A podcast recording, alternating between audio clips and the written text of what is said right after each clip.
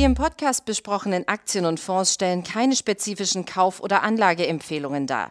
Die Moderatoren oder der Verlag haften nicht für etwaige Verluste, die aufgrund der Umsetzung der Gedanken oder Ideen entstehen. Hallo und herzlich willkommen zum Money Train. Ist auch wieder besonders spannend. Einige werden das Feuerwerk schon bemerkt haben diese Tage. Es geht ja richtig rund im Bereich künstliche Intelligenz. Und da habe ich mir heute Verstärkung geholt.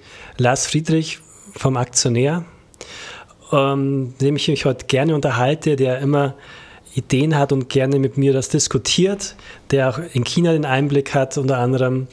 Und wir sprechen heute mal, was hier eigentlich los ist. Grüß dich, Lars. Danke für deine Zeit schon mal. Hallo Flo, sehr gerne. Ähm, wobei es ja heute tatsächlich auf deine Initiative zurückgeht, äh, weil du sagtest, es gibt wieder was Neues. Elon Musk hat irgendwas über Superhumans erzählt.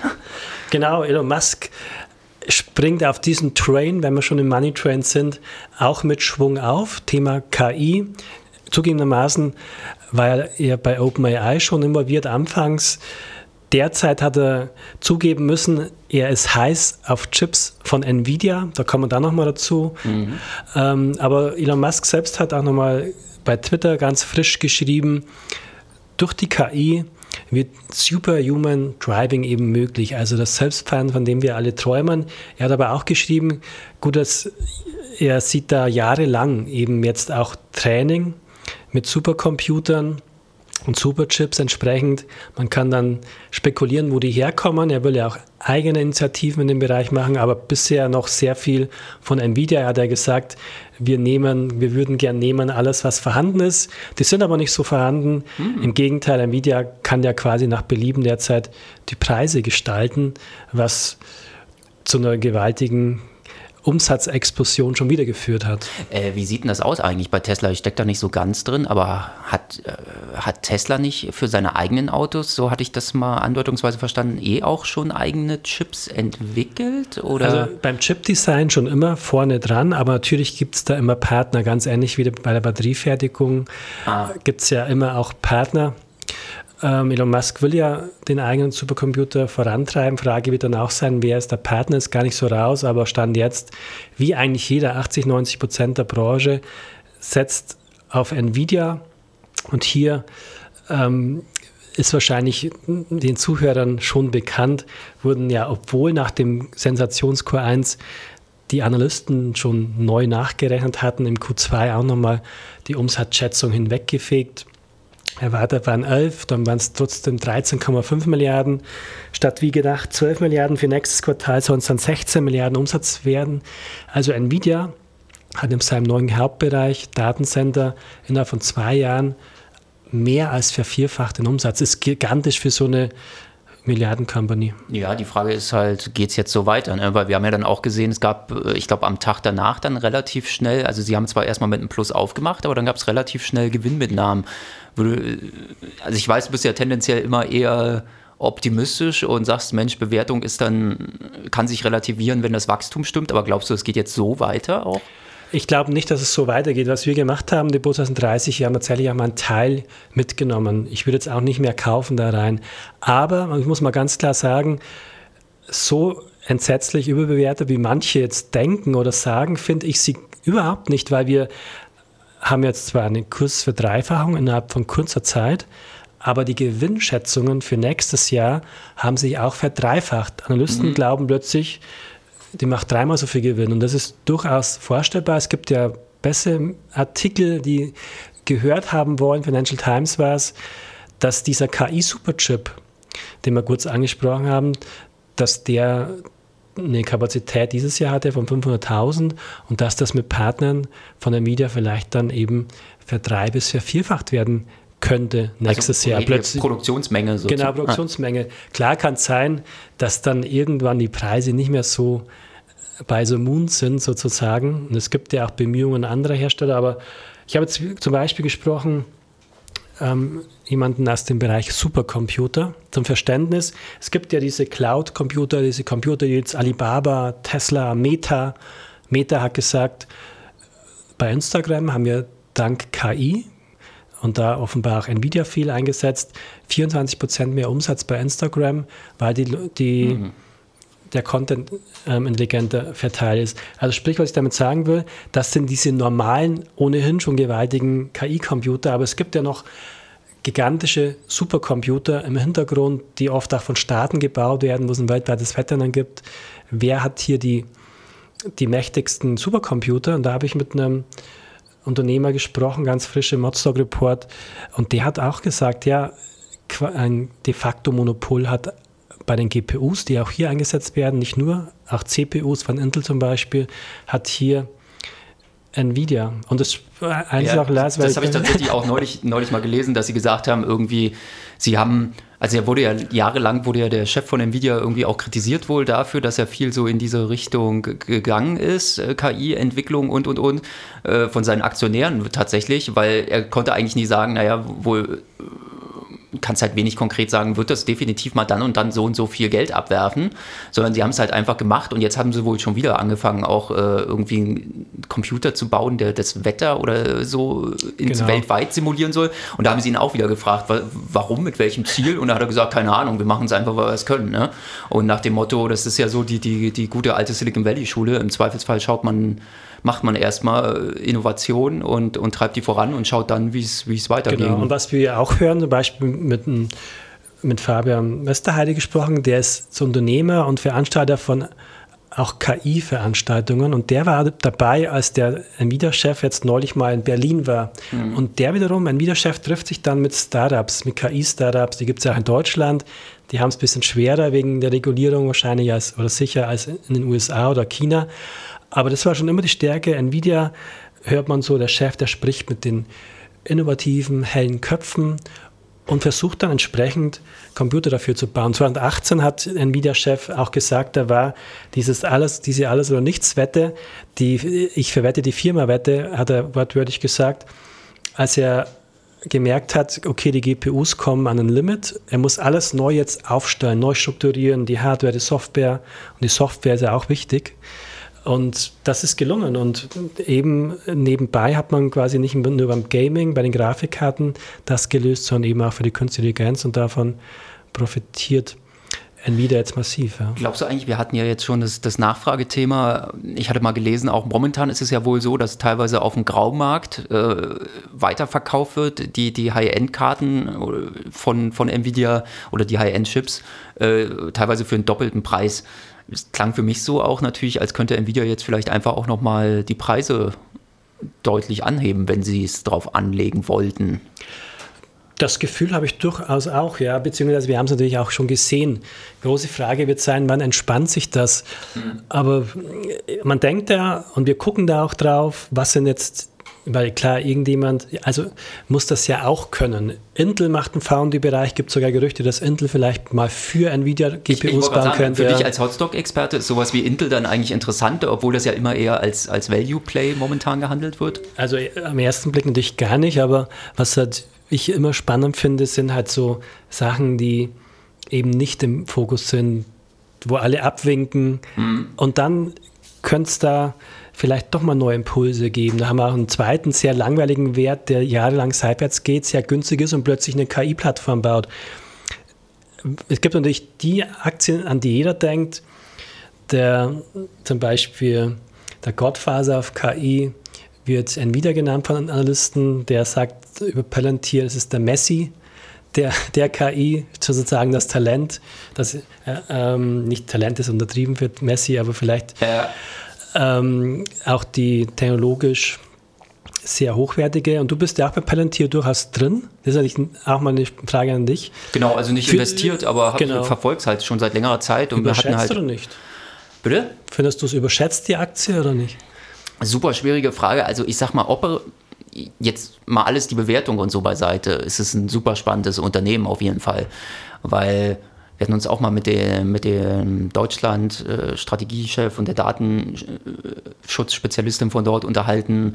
Und man merkt schon, dass da eine ganz große Vision dahinter ist. Also jetzt zusammengefasst kann man es eigentlich so sagen, wie Alex Kapp, also der Palantir-Chef, das ja selber mal erzählt hat.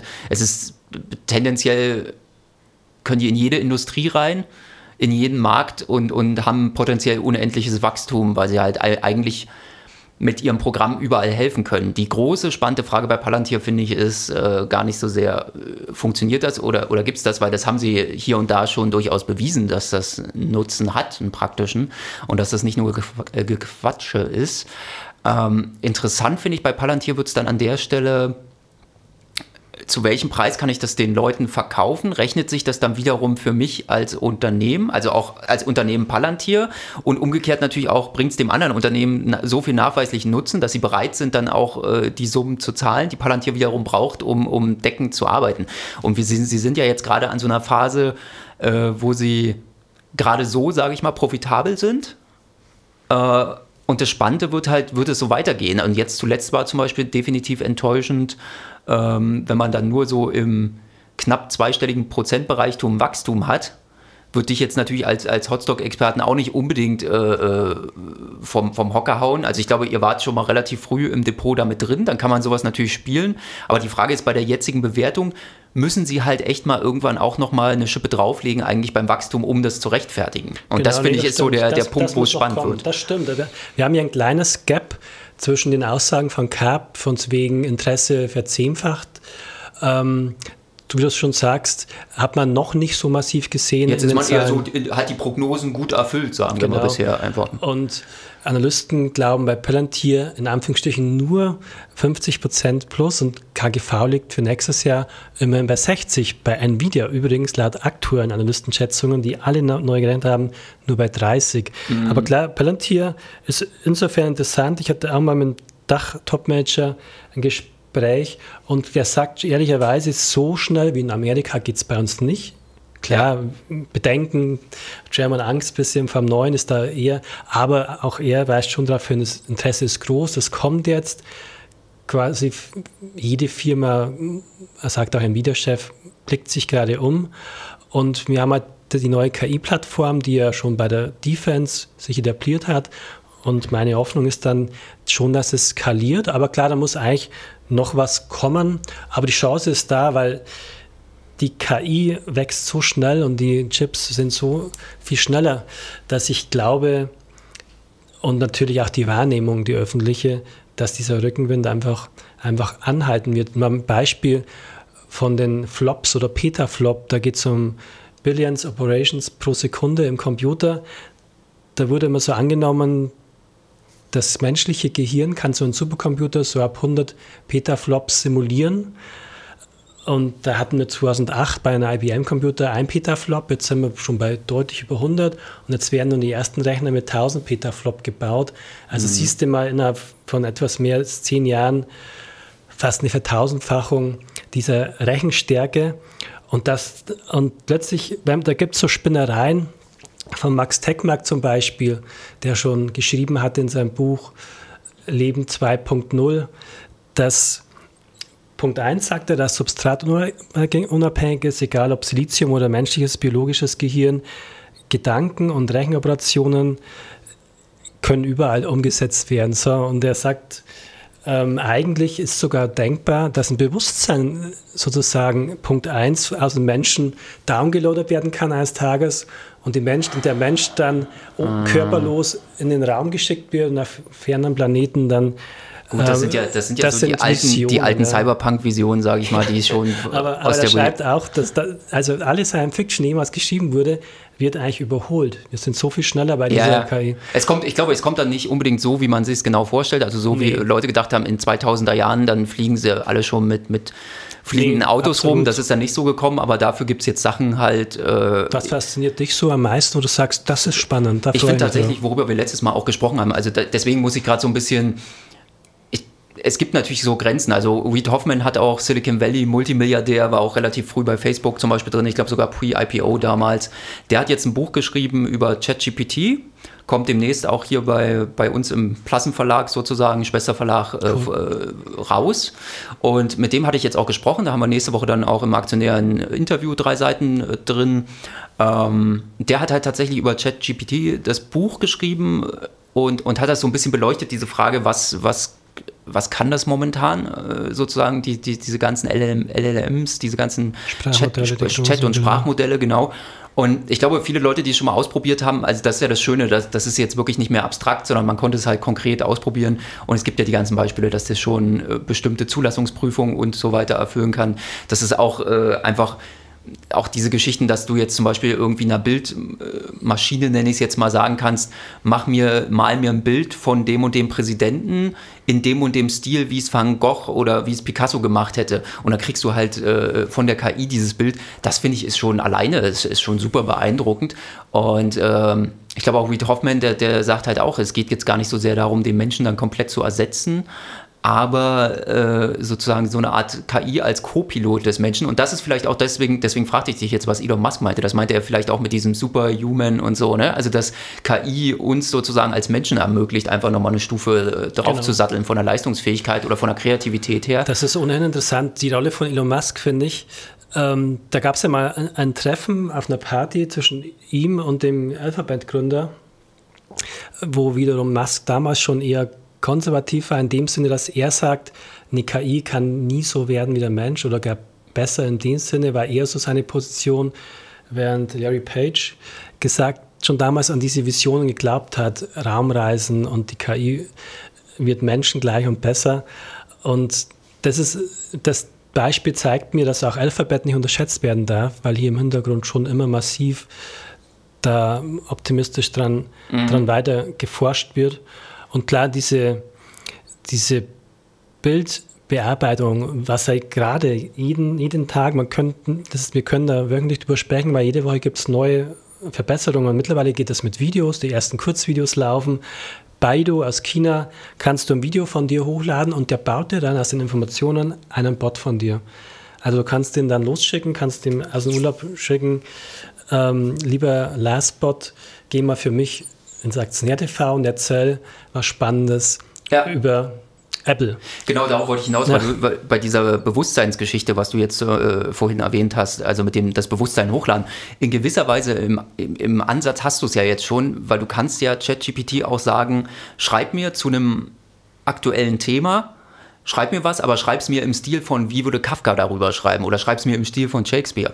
Und damit hast du es ja im Prinzip schon. Also du, du hast ja, äh, wir kennen die, die Privatmann Kafka, den Privatmann Shakespeare kennen wir sowieso nicht, aber, sondern was wir ja immer von denen wollen, ist, dass wir sagen, ey, die, die sind zum Beispiel tolle, äh, tolle Künstler gewesen, tolle Autoren in, in ihrem Bereich so. Und wenn ich jetzt eine KI habe, die da analysieren kann, was hat den Künstler oder den Autoren damals ausgemacht und dann malst dir in dem Stil ein Bild oder schreib dir in dem Stil einen Text, dann hast du ja schon das Wichtigste sozusagen, seine, seine, seine kreative Aura im Prinzip, die du dann damit eingefangen hast. Und das finde ich schon, ist, ist schon nicht, nicht zu unterschätzen, ist spannend.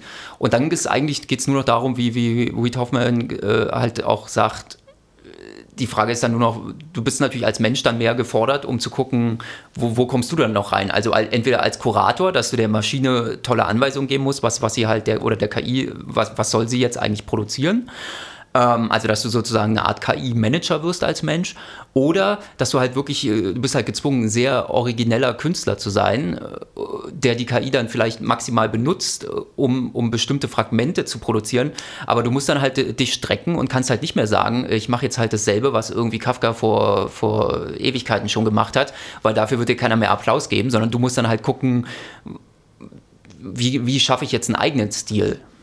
Nee, absolut. Hans-Olaf Frenkel hatte ich jetzt mal im Urlaub erreicht, der übrigens, denkt man gar nicht, Ex-BDI-Chef damals in den 80er, 90ern schon von der künstlichen Intelligenz gesprochen hat, haben da auch viele, da war halt noch nichts möglich, aber er sagt das auch, man sollte es vielleicht nicht alles künstliche Intelligenz nennen, wenn es eher der Expertenhelfer sozusagen mhm. ist, man sollte da vielleicht auch andere Wörter für benutzen, aber klar, ich glaube alleine, was man von dir im Netz wahrscheinlich findet, könnte eine KI schon glaubhaft eine Kopie anfertigen von dir. Frage ist, wie viel Eigenbewusstsein hat das dann? Aber man kann es ja. wahrscheinlich nicht mehr, nicht mehr unterscheiden. Und was in dem Zusammenhang ich aber auch interessant finde und was so ein neuer Trend ist, sind nicht nur, dass das Supercomputer an sich, die das Training im Hintergrund machen, unterschätzt sind, sondern dass wir ja tatsächlich ein bisschen das Problem haben, ich weiß nicht, wie sehr du ChatGPT vertraust, dass keiner genau weiß, was sind die Quellen. Da wird offenbar auch viel im Internet gesucht. Mhm vielleicht auch von Internetseiten, die man selber wüsste, das ist vielleicht nicht ernst gemeint, das ist unseriös. Es kommen auch tatsächlich viel falsche Ergebnisse raus. Ich glaube, ein neuer Trend ist, dass man wirklich auch die KI ähm, suchen lässt in wissenschaftlichen ähm, getesteten Fachpublikationen oder mathematischen Büchern, die nicht so diffus sind, ähm, wo man, wo die KI quasi es handfeste ja, es wird ja immer besser, Daten hat, genau. Und das, da haben wir übrigens auch einen, einen Titel gerade im, im Outstock Report vorgestellt, wo der Chef genau die Idee hat, er will eine KI schaffen auf einem Supercomputer, die aus solchen Daten dann neue Erfindungen kreiert. Bin mal gespannt. Also ich, wollte gerade sagen, klingt, klingt, abgefahren, aber muss man wahrscheinlich auch wieder so ein bisschen fast warnen, ne? dass man sagt, äh, super spekulativ. Wir, wir haben ja die Erfahrung gemacht, auch bei Bitcoin und allem anderen. Es gibt dann so ein paar Sachen, die, die bleiben, aber du wirst wahrscheinlich jetzt auch, äh, hast du auch das Gefühl, dass jetzt gerade wieder so weiß ich nicht, jetzt vielleicht schon viele Firmen aufploppen, wo man sagt, na mal sehen, ob aus denen überhaupt was wird. Ja, also Stichwort so diese ja. eigentlich Startups, die es jetzt als Akt an den Aktienmarkt vielleicht gerade drängen. Ja, man sieht schon die ein oder andere Pressemitteilung, wo du genau siehst, die wollten jetzt auch mal was zum Thema KI schreiben. Mhm. Ich meine, theoretisch kann das jetzt jede Firma also zumindest jede Firma, die den richtigen Schritt macht, sich damit zu befassen, kann dann eine Pressemitteilung rausbringen. Wir kaufen jetzt auch über die Cloud, kann man das ja buchen, KI-Modelle ein, die Alphabet zum Beispiel dutzendfach schon anbietet, fertige. Ähm, klar gibt es das, aber ich wurde jetzt neu einmal gefragt, ist es überschätzt, eben wie die Blockchain? Ich sage, nee, aus meiner Sicht überhaupt nicht. Ich würde radikal sagen, die Schätzungen sind meistens zu niedrig noch, also die tatsächlich operativen. Mhm. Also man muss ja schon unterscheiden, operative Entwicklung und Aktien. Da sind schon bestimmt einige vorausgeeilt und mhm. überhitzt. Da würde ich eher auf die zweite Reihe jetzt setzen. Aber die Entwicklung bei der KI, glaube ich, ist während bei Blockchain wir immer noch suchen, wo gibt es diese Mega-Anwendung, ja, ja. ist es bei KI viel offensichtlicher, dass sich das durch alle Winkel und alle Firmen zieht, was mir auch Palantir-Dachchef so ein bisschen schon mal dargelegt hatte. Natürlich ist nicht alles die klassische KI, generative, wo wirklich es drum, wo wirklich die KI in Anführungsstrichen selbst denkt, neue Muster findet. Das ist noch ein bisschen die Königsdisziplin. Vieles aber tatsächlich Big Data, regelbasiert, relativ klassisch, aber da wir so viel mehr Daten verarbeiten können und mhm. die Rechner an sich schneller werden, ist schon darüber hinaus oft viel Vorteil für Firmen möglich derzeit. Ja, ob es der klassische Chatbot ist, der überall parallel eingesetzt wird, wie du schon sagst, als Helfer, tausendfach Möglichkeiten. Es, ja, und es ist schon super. Also ich muss sagen, auch das ganze Blockchain-Thema ist, glaube ich, für viele Leute bisher noch relativ abstrakt. Das Spannende bei KI ist halt, dass du wirklich mit ChatGPT so einen Moment hattest, wo es für jeden zugänglich wird, das Thema KI. Und äh, auch das KI, also für mich jetzt einfach mein persönlicher Eindruck, ähm, anders als Blockchain, sage ich mal, glaube ich auch schon, dass das KI an sich erstmal die größere Revolution ist.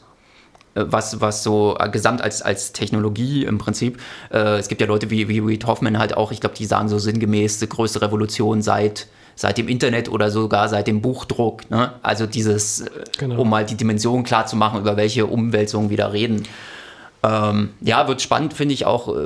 Also ich hatte ihn dann zum Beispiel auch gefragt, äh, kann es jetzt passieren? Eigentlich, man denkt so, Google, Microsoft, die jetzt die großen Big Tech-Namen sind jetzt natürlich auch bei dem Thema ganz vorne. Du hast ja auch schon erwähnt, genauso in China, Baidu und so weiter.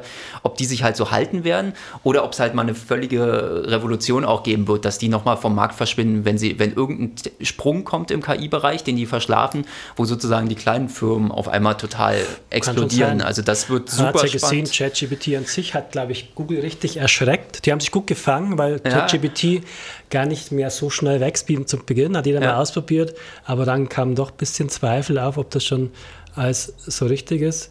Ähm, meine Frage an dich, ich höre so raus, du hast so ein bisschen einen, einen deutschen Dialekt und dem wieder nachgesagt, die sind da besonders vorsichtig, German Angst.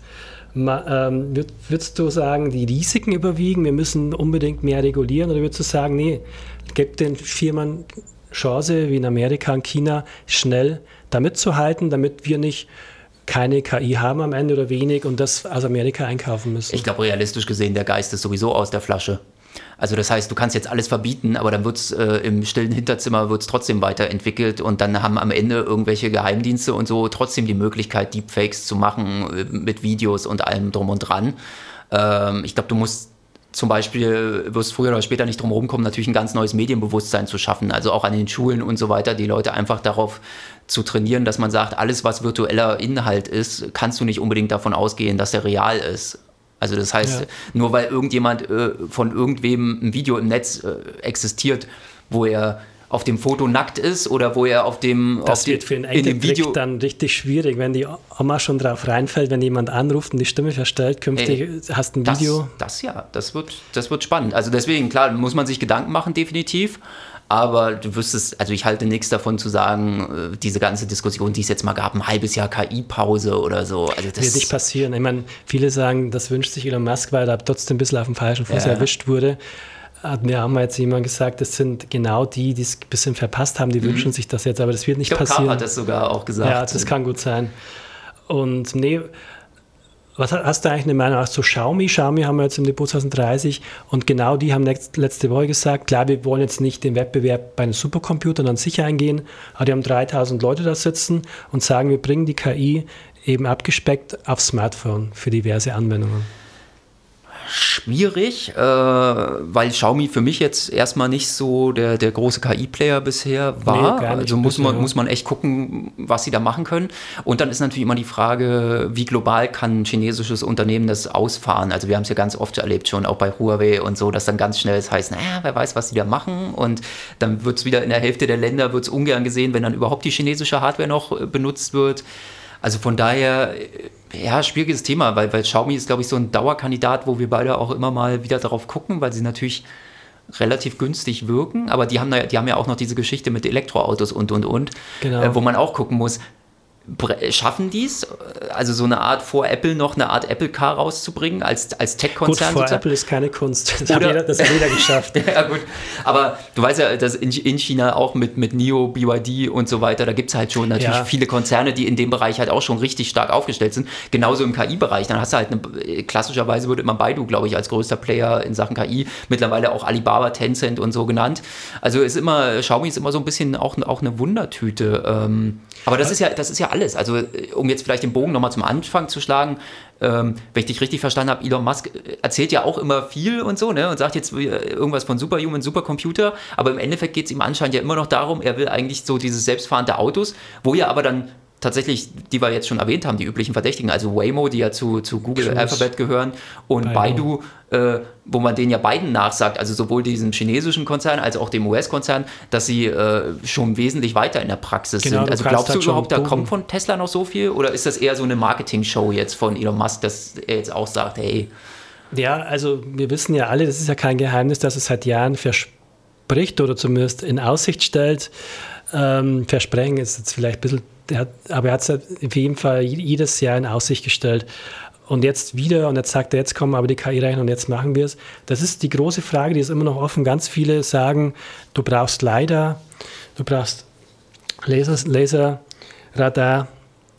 Tesla hat darauf verzichtet und die dieses LIDAR? Genau, LIDAR, ja. die jetzt schon rumfahren und die fahren ja schon zum Beispiel Waymo, Alphabet-Tochter, pro Woche 100.000 Fahrten in einzelnen Städten nur, ja, nicht überall, aber in einzelnen Städten kannst du mit dem Handy das mhm. Robotaxi mhm. rufen, vom Magna gebauter iPace und der kommt und fährt. Das ist einfach schon der Fall. Wer, da träumen andere noch von.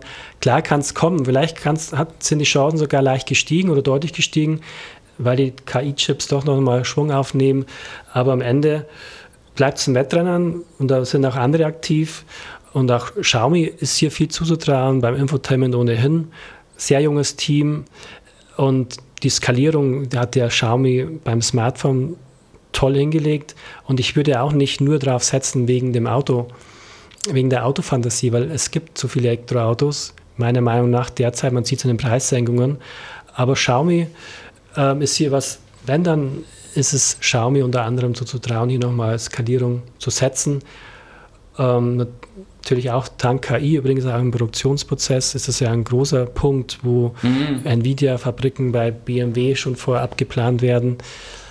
Also unendlich wir, spannend, ja. Da sind wir natürlich auch wieder am Punkt, ne? auch das wird wieder besonders spannend, muss man vielleicht so ein bisschen den Risikohinweis geben äh, bei den China-Unternehmen, dass die ja gerade das Problem so ein bisschen haben. Also ich glaube, sie haben sich jetzt noch ein bisschen eingedeckt, äh, weiß gar nicht mehr, ob offiziell oder unter der Hand, aber da gibt es ja immer die Diskussion, äh, Ausfuhrbeschränkungen aus den USA und momentan ist ja nun mal Nvidia offenbar das Maß aller Dinge.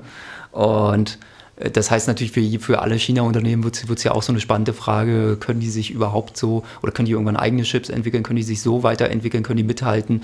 Äh, schwierig, glaube ich, gerade momentan, weil du halt immer noch diese politische Komponente hast, ne, wo es dann darum geht, äh, kriegen die überhaupt die Chips ins genau. Land, um dann damit arbeiten zu können.